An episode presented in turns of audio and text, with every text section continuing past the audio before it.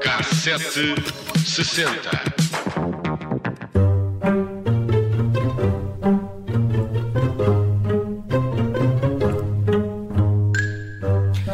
Vez em quando aqui no K760 damos uma volta pelos casos de polícia ou pelos casos mais inusitados que vamos encontrando nos jornais e hoje é um desses dias. Apontamos a data da, na máquina da viagem ao passado para o início de fevereiro de 1973 e vamos ver o que nos calha. Parece-te bem, Nelson? Super bem, gosto muito destas viagens que tu fazes. Vamos a isso e podemos ir já à boleia de um autocarro da Carris que foi roubado durante a madrugada. Segundo o Diário de Notícias, um ousado noctívago decidiu apoderar-se de um autocarro da Carris estacionado no Arco do Cego, em Lisboa, e uh, irrar pela urbe adormecida. Hum?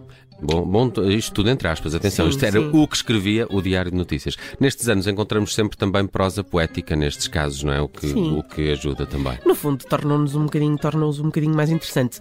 Continuamos a viagem pela cidade eh, até ao momento em que o autor do roubo, provavelmente pouco habituado a conduzir autocarros, chocou contra um automóvel que circulava na Avenida Marshal Carmona. Nessa altura, relata o jornal, o estranho indivíduo decidiu pôr-se em fuga. Também me parece que o fez em boa altura, não é? O texto segue e diz que ficou, no caso, a apoiar um certo halo de mistério, mas conclui com a ideia de que é melhor que a moda não pegue, pois os autocarros já mal chegam para as encomendas. Portanto, este nosso ladrão de autocarros conseguiu eh, fugir e eh, não, nunca chegou a ser encontrado. Não, é, é verdade. Mas pior sorte, teve um falso padre e esta é daquelas histórias mesmo raras.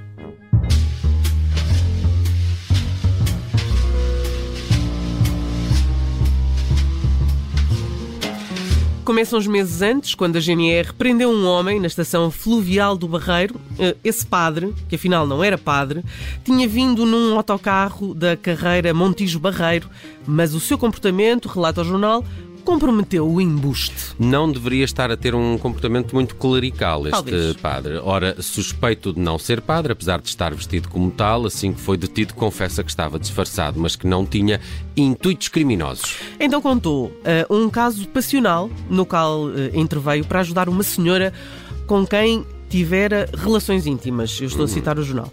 Então a história é esta. Apesar de complicada, esta senhora pediu-lhe para desempenhar a figura de padre e o homem foi comprar um traje numa loja em Lisboa. Ora, vestido de padre, tinha como missão falar com um homem da moita do Ribatejo. O objetivo era convencer este homem a deixar uma prima da tal senhora em paz. Aparentemente era destratada por este homem, mas não conseguia resolver o problema da separação sozinha. Mas se recebesse conselhos da autoridade eclesiástica e como era muito católico, se calhar iria acatar essa É ordem. assim mesmo. Portanto, para fazer a vontade à namorada, vestiu-se de padre e foi preso. Resumo da história. Ah, não é justo, não é justo. Ah, Vestiu-se de padre e convenceu o homem que morava na moita a deixar a rapariga com quem namorava, porque ela não o conseguiu ah, fazer, não é? E- Então, o padre entregou uma carta a este homem em que lhe explicava que não deveria manter essa relação e como o homem acatava ordens desde que fossem de padres, resolveu-se assim este problema.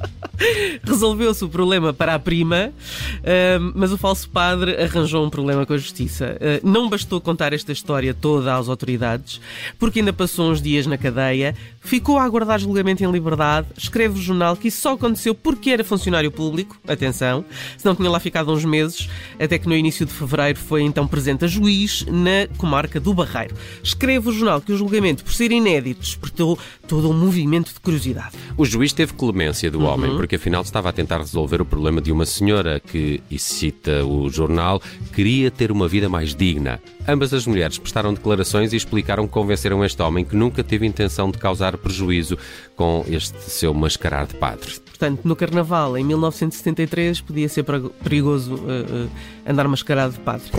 E vamos então a uma outra história ah, bizarra. Desta é é de um homem que se dedicava a vestir-se com roupa dos estendais Sim. que encontrava. Sim, portanto, roubava uh, roupa dos estendais. Basicamente era isso que ele mas fazia. pelo, pelo que percebi, fazia isto profissionalmente, Sim, não é? fazia isto com um grande gabarito. Sim, porque quando foi apanhado por populares e depois de entrega à polícia, tinha centenas de peças de roupa guardadas, todas todas roubadas de estendais. Eu imagino que muita não lhe deveria servir, não é? Uh, mas, mas parece que era divertido para este ladrão de, de roupa andar nos estendais sem ser apanhado. Divertido até ser preso. Claro, com certeza. se calhar estava, e se calhar vendia a roupa, não é? Se calhar não era um negócio. Não sei, se calhar era um negócio. Podia ser. Já estava lavada, não é? A roupa e Sim. Eu adoro estas viagens às histórias mais inusitadas Esta história dos do jornais. padre é, Sim. é uma Mas qual, é, mas qual foi o crime do homem? Vestir-se é, é, é proibido vestir-se sim, de padre? fez-se passar, fez passar por outra pessoa. Ok, ok, já percebi.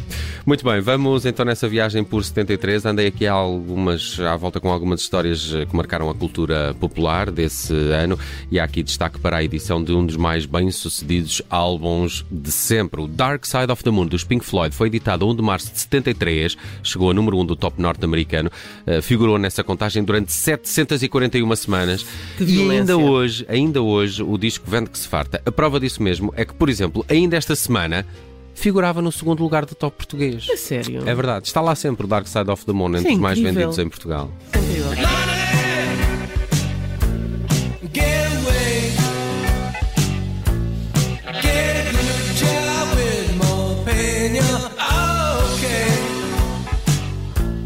Em 1963, o Festival da Eurovisão foi ganho pelo Luxemburgo, pelo segundo ano consecutivo, numa edição em que a tourada de Fernando Tordo ficou em décimo lugar entre 17 participantes. Entram guizos, chocas e capotes e mantilhas pretas. Entram espadas, chifres e derrotes e alguns poetas. Entram bravos, escravos e bichotes, porque tudo mais são tretas. No cinema deram que falar em 1973 O Exorcista, O Último Tango em Paris e o primeiro James Bond com Roger Moore. Live and Let Die eh, estreou-se a 27 de junho de 1973 e teve Paul McCartney e os Wings como autores e intérpretes do tema oficial deste 007.